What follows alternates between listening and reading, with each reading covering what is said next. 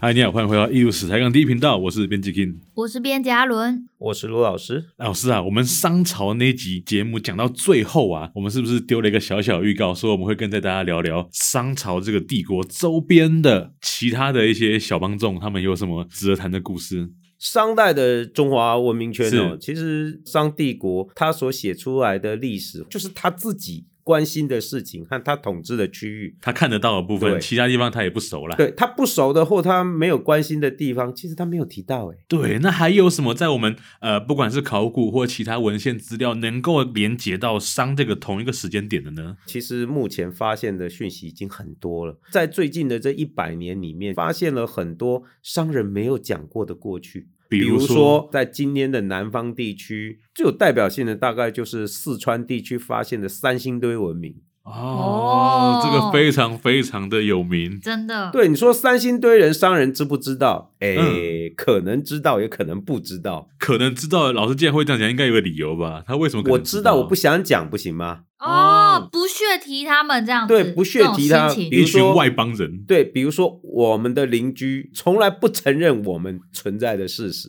你看，我又要往政治的方向 哦有道讲理。说的也，就是对说不可分割的一部分，对他从来不承认台湾存在的主体性，对，你在他的文本里面完全不存在，你有没有？嗯台湾的影像到了中国去，全部被打马赛克，有这么严重我吗不承？认你啊！那你看，那国旗都不存在。哦哦，哦那你说商人对三星堆，所以可能知道，也可能不知道、欸，嗯，哦，那可能是知道他不想讲，对，那也有可能是他完全不知道，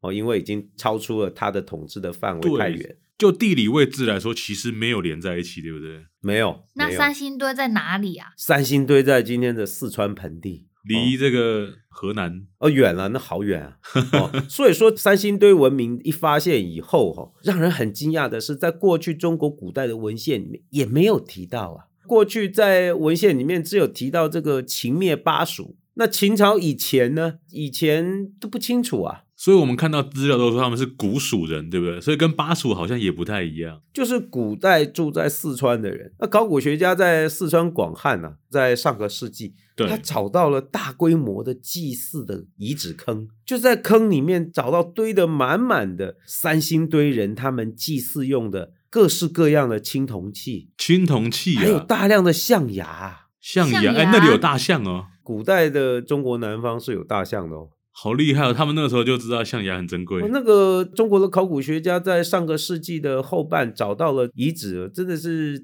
非常惊讶，因为他不是找到一个祭祀的大坑，，对，他在三星堆找到了三个祭祀的大坑，而且是大坑，哎，而且是密密麻麻的各种没有看过的青铜器交叠在里面。埋进去。这个考古学家当他一件一件把它取出来的时候，吓死了。那里面有超级大型面具，多多大大？啊青铜的面具哦，接近一米的这个高，非常大，四五个人合搬都还很勉强搬不动的大面具啊，好大哦！哦，然后也有小的青铜的头，还找到了长得像树一样的青铜器。哦，上嗯面有很多鸟，像是一个树枝一样的造嗯型的，也有找到大型的青铜的人像，好高好高，有两米多吧？哦，这么高，比一个真人呃，还对高，。哦两米六七十公分的大型的青铜人，眼睛长得也很怪，所以有很多人说那个，外星人？哎，对，这不是地球文明吧？对对对对对，他们在磕的是外星人，大眼睛、圆脑袋啊，然后还有招风耳。而且那么大的脸，对不对？那么大面具就是要配上那么大的脸，呃对啊，那谁戴？外星人带嘛，很合理。呃所以，说这些事情或这些器物，商朝完全没看过哎。所以老师，你认为三星堆的文明呢、他们创造出来这个物质，跟商代人创造出来的青铜物质，他们中间有没有文化交流跟联系？在三星跟早期出来这个三个坑里面，对有一些东西跟商朝的有点像，比如说比如说有特定的一些容器类的，比如说尊尊，比如说大的祭祀的这种瓶子，嗯，嗯那个有点像，是哦，其他的都不像。所以有没有哦都不可能像是交易？那那几个其实是商人卖给他的。我我想在那个时代还是有一些技术交流或者是嗯嗯物质文化的交流，对只是说他们之间的关联性非常非常低。嗯哦，嗯比如嗯说我们从这些非常奇特的青铜人像、这些青铜器来看，我们可以很明确的说，它的祭祀的方法、对祭祀的仪式的过程。或者是胡乱老百姓的说法，嗯我看都不大一样啊，整个仪式的过程也不一样，可能在统治还有资源掌握的方式和分配的方式都有相当大的差异性。是，但是我们就今天对三星堆的认识来说，古蜀人的社会形态或生活文明这些东西，我们是不是不太了解？其实不了解。所以说，三星堆文化让我们看到了很多过去完全没有被理解的一些很特殊的祭嗯祀行为。哎、他那些面具有的哦，那个人哦，那个眼睛是菱形的，菱形的眼睛呢，，哎菱形的眼睛就很有尖锐，对不有对？他的有棱些那角，个眼睛是凸出来的，哎嗯， 哦而且那个图很长哎、那很长，两个柱子一样，这样这样咚咚咚咚这样凸出来。嗯对然后呢，这个文献上是有隐约的讲过，哦说哈、古蜀人呐、那个统治者叫蚕丛哎、嗯哦，那蚕就是蚕宝宝的蚕，嗯，虫就是树丛的虫，所以说那个名字也诡异，叫 蚕虫。怎么会有人叫这个名字？文献上讲说啊，蜀侯蚕丛始称王，嗯说有一个很有能力的人叫蚕丛，他称王啊，对结果他脸有一个很奇怪的特征，他说其纵目。众目眼睛是直的，眼睛是直的，那这跟挖到三星堆的有没有关系？呃我们也不好讲。你知道为什么它叫蚕虫吗？不知道哎、因为它是养蚕的高手， 哦， 这不我胡乱的哦。哎、说到养蚕的高手，你知道吗？在最近一期三星堆的发掘里面，对就是二零一九年开始，对，二零二一年他们有公布一批资料，是其中一个葬坑里面有丝织品的痕迹，对，所以是啊，，对，对，所以但是已说经看不出来是丝织品了，这只是些找到物蛋质白遗文存。化，我们对过去了解很多吗？才怪，我们对过去了解的非常少啊。嗯对所以我们知道商朝，可是我们知道商代的整个中华大地上还有其他的人吗？我们以前不是很清楚哎、真的，三星堆文明让我们看到的就是哦，其实现在不止找它祭祀坑，嗯、也找得到它它的聚落的遗迹都找到了，生活的地方也找到了。三星堆的人竟然能做出这么巨大的青铜器啊！现至少我们现在知道它又能养蚕，对不对？嗯，三星堆这起源的科技力感觉不比商人差呢。哎，我也觉得不比商人差，而且它整个社会的发展，宗教对社会的这种嗯统治、信仰的这种模式，可能都不会比商代来的简单。它那个每一样东西做出来，那个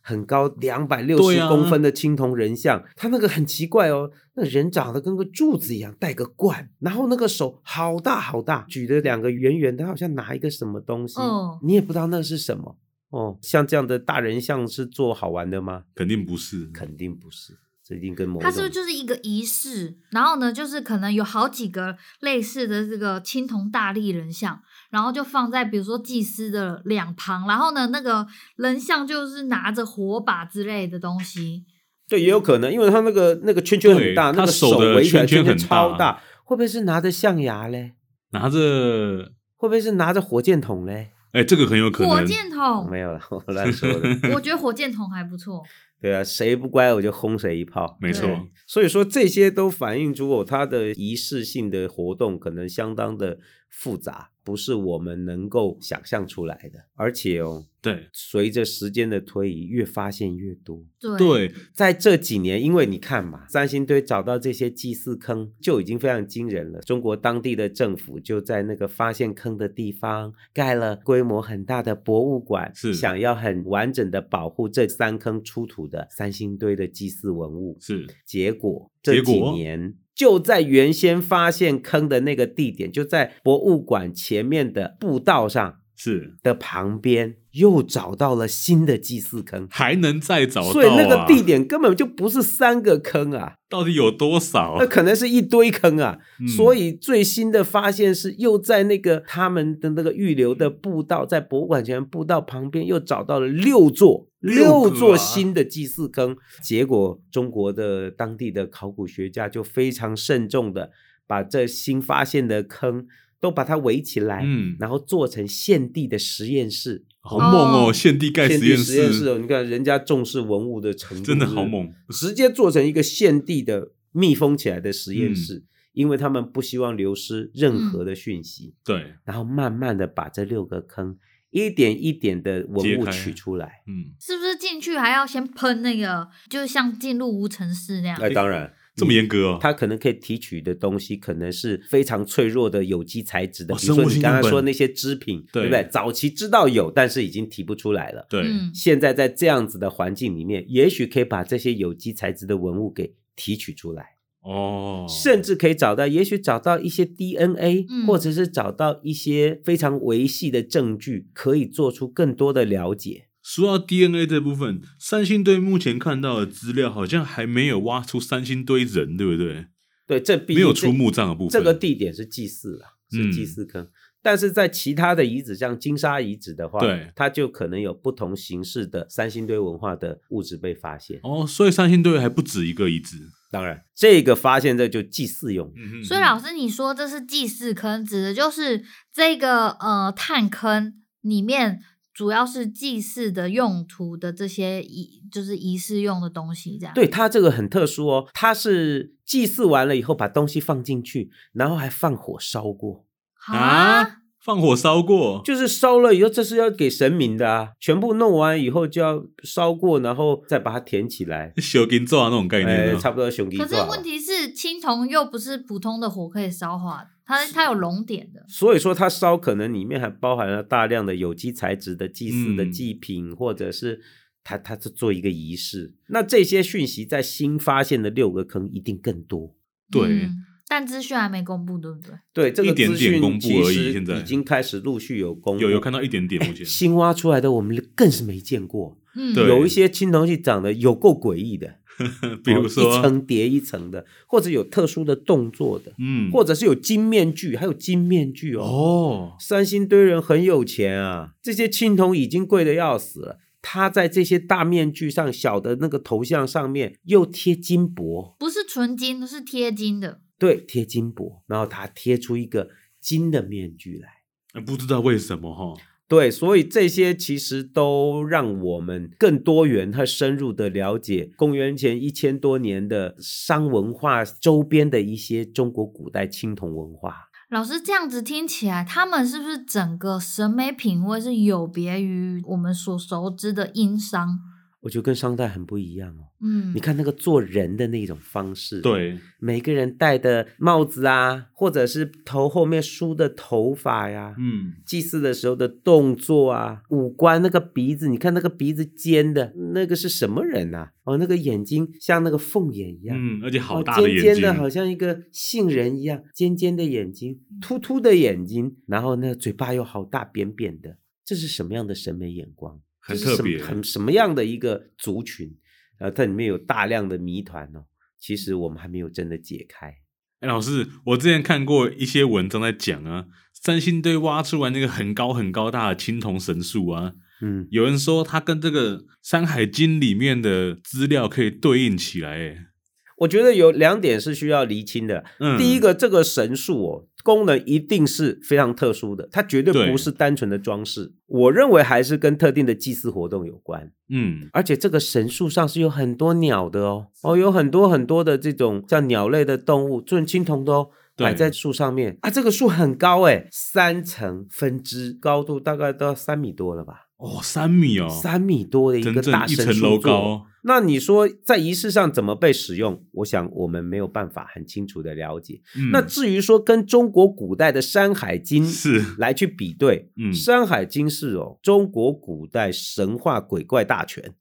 就是鬼故事啦。你要找任何的奇风异俗、特殊的鬼怪、特殊的动物，嗯，你只要翻就会有，它就是包了哦，什么都对应的，什么都。有。所以说哦，什么不能跟《山海经》对应？我告诉你，什么都能够跟《山海经》对应。哦但是《山海经》所记的事已经不是一人一事一地了，经过了代代的相传，嗯，然后呢变形，透过口传的过程中增加或者是幻想再添补，嗯你要跟它对应到，大概没有什么不能对应到。如果什么都对应到了，也就等于什么都不准确了。所以我觉得跟《山海经》对应的话，也只是一个聊备一说而已。哦反正死无 对证。我们在三星堆的出土资料里面看到这么多青铜器啊，那有没有一些比较代表性青铜器以外的，比如说陶瓷啊、生活用器啊之类的？毕竟这个是一个祭祀坑，所以里面对最大宗的还是祭祀用的器具、嗯，嗯哦，大部分都是青铜的器具。只是很特殊的是，它里面呢有大量的人的形象的表现，里面有一些可能是幻想出来的祭祀的对象，那有一些可能就是现实生活的一些描写和装饰，去构成了它的信仰体系。只是我们还不是很清楚他祭祀的方式。那这些神像或人像，可能都在祭祀过程中扮演很重要的角色。老朱，我看它出土的陶器啊，其实主要是以泥质灰陶为主，诶，那再来可能就是以夹沙的核桃为次。像他们都已经可以做到这么成熟的这个青铜器，为什么他们在陶器的使用上却感觉好像在不同一个水平上面？当然喽，你觉得一般老百姓日常生活怎么过日子？哦，我跟你讲，一般老百姓所过的日子，我猜啊，嗯可能跟新石器时代晚期的人差不多。哈，就是你是最下阶层的老百姓，你的生活没有太大的变化。你是个种地的，那过了几代人，你还是种地的，生活上的你的那个水准其实还是很低的。所以你刚才说的这些陶器哦，大概对就是餐饮用器和炊煮用器。一般的普通人应该都还是过着非常呃清苦的生活。那你说这些青铜器给谁用？对啊，给神用吗？当然是特定的这些统治集团他们来使用，由谁来操作呢？技师是、巫师来使用。这些人可能就是掌握国家的少数人，所以这些青铜是掌握在谁手上？贵族统治者手上嗯。他们是不是贵族？我不知道啦。哦，至少他们是掌握这些权力的人。对，我们之前不都还讲吗？国之大事在四羽绒， 对，哎你记得看，记得记得掌握在谁身上？掌握在这支有祭祀的主导权的人手上，掌握在这些拳头很硬的人手上。那你说他统治方式就是宗教统治啊？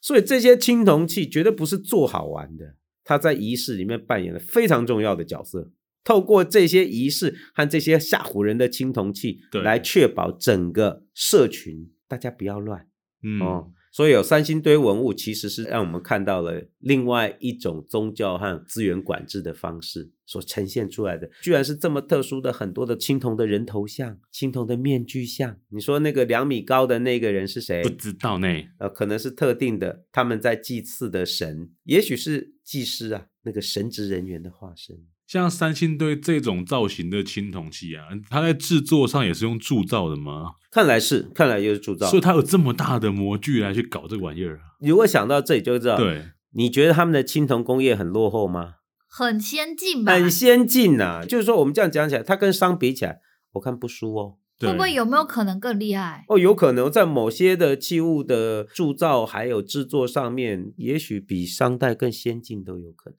很有可嗯能啊、首先，他们要先做出这么大的模具，然后呢，要再找出这么多的铜料，然后呢，要再弄到一个这么大的锅子，把这些铜料都给融进去，对不对？对，没错。所以啊，如果这个铜器，比如那个铜人，两百六十公分，嗯那你觉得多少要铜多少料啊铜？那这些铜可以一次的把它熔融吗？不可能嘛，一定是一锅一锅的熔，每一个干锅的容量可能就在三百克、四百克，大一点五百克、一千克，一千克才一公斤呢、对，对，好，你的那个干锅越大啊，你要怎么拿？用手拿吗？你手不要了吗？你是不是还要有一个工具去把那个干锅夹夹起起来来，或者是固定，嗯然后融了以后还要再倒倒，进嗯模里面还要倒模，怎么弄？越想就越觉得恐怖啊！对这些工业，我们今天有炼钢厂，对不对，对？没错，啊，古代嘞手手你手不要了，手又 不要了。嗯那我请问你，三星堆的铸铜工厂长什么样子？不知道啊，不知道，真不知道。而且它里面的规模怎么样？不 嗯，？知道每一年的铸造额度有多高 铸造额度的对部，分，然后铸造的器物的类型跟难度，嗯有没有工程师？有没有设计师？有看没来有是领有班？工人？哦工人年资多少？啊，设计师有没有培养？我们都不知道哎、真的，我们知道的只有哇，他们做出这些东西来，帅，我们就真得想，你这怎么弄的啊、嗯就跟这个埃及金字塔一样，是外星人建造的。对，这是一个最好解。我们把所有的问题都推给外星人好忙啊外星人就好了。那外星人忙，因为他要处理这么多事对情。对对，什么他都得动一下，就是说我们推给他，我们就会比较安心一点。我记得老嗯高是不是有讲过三星堆？对，但是我不记得他讲了什么，我没看过这一集啊，嗯，对，不知道老高讲的东西。找一所以遍如果翻对来外看星人有兴趣的话，可以听完我们这集，然后去看老高。对， 老师，我看那个在二零二一年啊，就是有新发现青铜的扭头跪坐人像啊，它的脸部啊是明显这个曲线是比较柔和的，就是嗯跟那些比较早期所发现的这个面具这种菱形的眼睛啊，哎、我反而觉得那个不是比较和蔼啊，我反而觉得你没有他嘴巴垮下来的，他好像心情不是很好哈、 可是嘿嘿有没有可能古蜀人就长这个样子，对不对？感觉比较接近这个人类一点哦，他的五官我只知道，如果就技术性的层面，这些青头人像哈、不是写实的，对为什么？为什么？你有们那仔神细格看那化个，吗只要手拿起来，你看那个手大的哦，嗯，哦，那个手的那个比例是非常大的，他做合掌像祈祷的样子，你看那个手有多大，比比他他的头头还还大大哎、真的你看那个他的三星头堆那发个青铜人，你看他那个圈圈，他整个手的大小 对，跟他的人一样大哎、那什么意思？怕你看不见啊，哦怕你看不见我在干嘛？啊嗯，你们最好睁开你们的势利眼看一看啊，视力 眼看看林北在干嘛，不要不合作哦。嗯跟你讲道理你要信，那不跟你讲道理的时候，你又要被国家的铁拳所痛打了。嗯，嗯，这个扭头跪坐像这个人的发型是大姐吧？哎、对，哎，就是啥意思哎，？老师就是不知道这个人物啦，猎人漫画里面的一个主角，啊，发型跟他一模一样，然后他封印解除之后就变成这样，所以说，你说这个头发是做好玩的吗？肯定不是，肯定不是。嗯就是可能是显示一个状态，对不对？而且老师，我看他身上的，比如说服饰啊，上面的这些花纹啊，都跟这个我们所熟知青铜器上面很常见的这个装饰纹样，例如涡卷纹或者是回纹，都很接近他。有点像呢这部分，就那个时代的某些物质文化，可能就是有互通，嗯，就是商人流行的某些东西，可能三星堆人也知道。有一些一般的物质文化，还是会有会哦，有就是一因些为有这样，所以老师开头才说，是商人有可能知道他们，有可能不对知，道，有可能知道，有可能你不可能完全没有交流嗯嘛。了解，而且以目前已经累积的商代的很多资料，我们发对现，其实也不只是三星堆人呢、在今天江西地嗯嗯嗯区也嗯找到了另外一个青铜文明。哦，我们以它发现的地点叫清江吴城文化，就是另外一个青铜文明。那他们有什么特色吗？他们的青铜器跟商代很像，但是自己都会另外加一个特定的装饰来凸显自己与商代的不同。比如说我们刚才讲到的江西地区的那个青铜文化，对，它那个店发现在哪里的？发现江西新干那边，它那个青铜器也有面具，但是那个面具的那个人就长得非常惊悚。非常惊悚，跟商三代星的都还也不不够一惊样悚啊吗？，那眼睛瞪得圆圆的，然后露出牙齿来，跟商代的也很不一样。我们叫新疆吴城文化，它也是发现一些墓葬和祭祀的这个青铜器。考古学家在江西新干找到的那个，它那个青铜鼎啊，那青铜壶啊，对，跟商代类似，但是上面都会装一只老虎。装个老虎那干嘛？啊把手上装个老虎，就是代表哎，我不一样哦，我是有老虎， 他是老虎的传人，这种感觉，呃，有这么个感觉吧？一定要加一个老虎，他才高兴。那你说这些人跟商人有没有交流？应该是有，嗯嗯嗯，只是他们是不是一伙人？那肯定不是 一伙人。对，因为商人不是老虎的传人，另外哦，我们在商代的记录甲骨文里面确实看到商王哦，没事就会去讨伐人家。所以这些在商王讨伐有记录吗？商人记录比较多的是对北边的几个少数民族嗯哦，比如说他们会讨伐北方的鬼方，哦鬼方就听起来是很强跟大欸鬼一样的邻国，跟羌方哦，哦，就嗯是西北地区的少数民族，对，他们会去讨伐那边的嗯，那些民族，然后去掠夺他们的资源，掠夺他们的人口。商朝的人也是很好战，那个侵略性是很强的。哦，又鬼又枪的感觉，都不是好惹的家伙哎，呃，考古学家在在西北地区或者是在中国北方地区确实找到了这些人，他们也用一哦些青铜器，但是整体的科学技术啊，没有商朝那么厉害，嗯，所以他们在那个时候也是被压迫了。商帝国的扩张运动也造成了周边族群的被压迫。有没有什么其他就是北方、南方以外，海外的商人知道的小对手？你说知不知道很远很远的地方有大海？对应该是知道哦，啊，他怎们么在因为说他在在安河南阳呢， 在安阳殷墟有挖到海贝，就是海里面的嗯贝壳，可是安阳殷墟离海没有四川那么远吧？是南海的贝壳。所以在安阳殷墟哦，对确实有找到海贝，而且是找到了东海南海的海贝都有找到，是找到很多，还找到一两个，呃，不少哦。不少他哦。比如只要找到扇贝对，哦，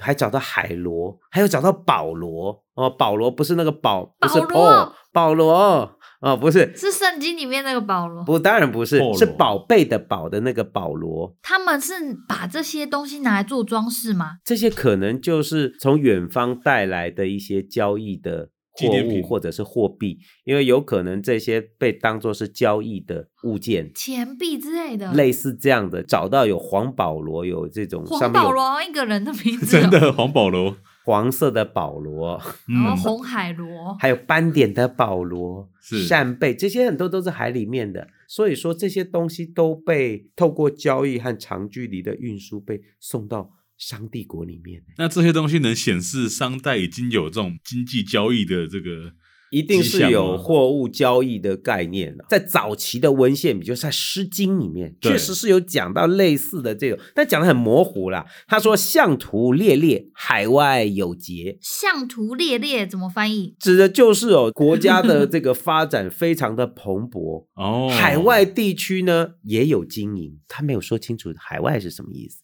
他也没有说是谁经他营的，没有说这 overseas 是哪里的 overseas，对他没有讲。在《诗经》里面有讲啊，叫“赵欲比四海，四海来甲，来甲其齐”，什么意思？你看《诗经》讲的都很文他言，们很讨，厌哎、很古雅。他就说啊，我们的国家啊，扩及四海，在四边来的很多远方的人都会来朝拜我们。哦，有朝贡制度的意思，没有那么清楚这，是只有想想象到文吗就是从很很远的地方送东西过来，当然是来交易或者是对对对，所以你说商人知不知道很远方的一些事情？大概知道嗯，哦。所以在夏商周时期这么古老的过去哦，其实对于很远很远地方的事情，他们也会知道一些哦。只是说那个知道的很多，就会变成类似像《山海经》这样的 哦，就变得像传奇这样子，讲不清嘛，因为也没有旅游指南，对嗯对，对也没有这个照片或者是摄影机对能够传递准确的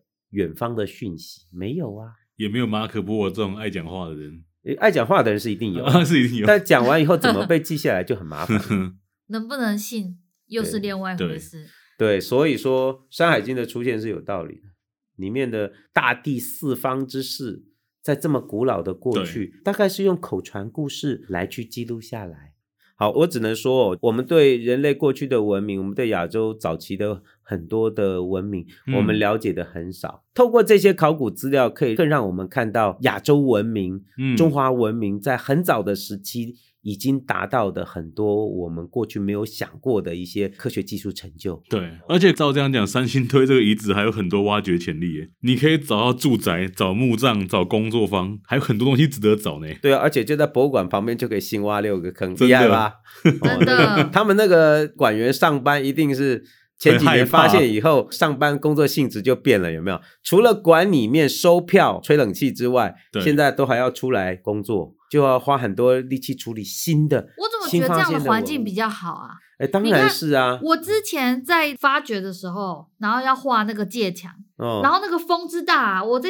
那个探坑里面哦，那个风一吹哦，那个沙子全部从这铺天盖地的是从我身上这样洒下来，然后我回去哦，我要洗澡的时候都发现衣服里面全部都沙子哎，对，就是说我们你看他们呃获得一个超级良好的发掘的现场，对，只要是呃我们参加过田野工作都知道，你那个洗衣机的工作量都会增加，对啊因为里超面多都沙是子黄色的沙子。诶，他们这个工作环境很好，对诶，对这几年对又对中国又很有钱，可以吹冷气发直掘， 接把发掘地点加盖成实验室，超赞的。而且就在馆的前面，游客进来还可以看到对最新最新最新的发掘，嗯，那个地点就是文明的中心，好有趣哦。真的，哦我觉得看到他们在做发掘工作就值回票价。对你就可以 看到他们你是都把他们当动物园的人看对吗？对对，都穿着防尘衣，然后小小心心进到遗址的那个祭祀坑里面，嗯，把文物提取出来以后，再进行科学的清洁保护。其实我觉得这对文物来讲是非常重要是的，在这样子比较细致的考古工作里面，才能保存大量的非常脆弱的古代的物质文化的讯息。嗯嗯，透过这期节目哦，看来我们对于古代过去的历史挖掘还有很多很多值得探讨的深度。下一期节目呢，我们未来就会继续往周朝的我只文化前进。那今天一五三央第一频道分享在这边告一个段落，我们就下礼拜再见喽。大家拜拜。拜拜。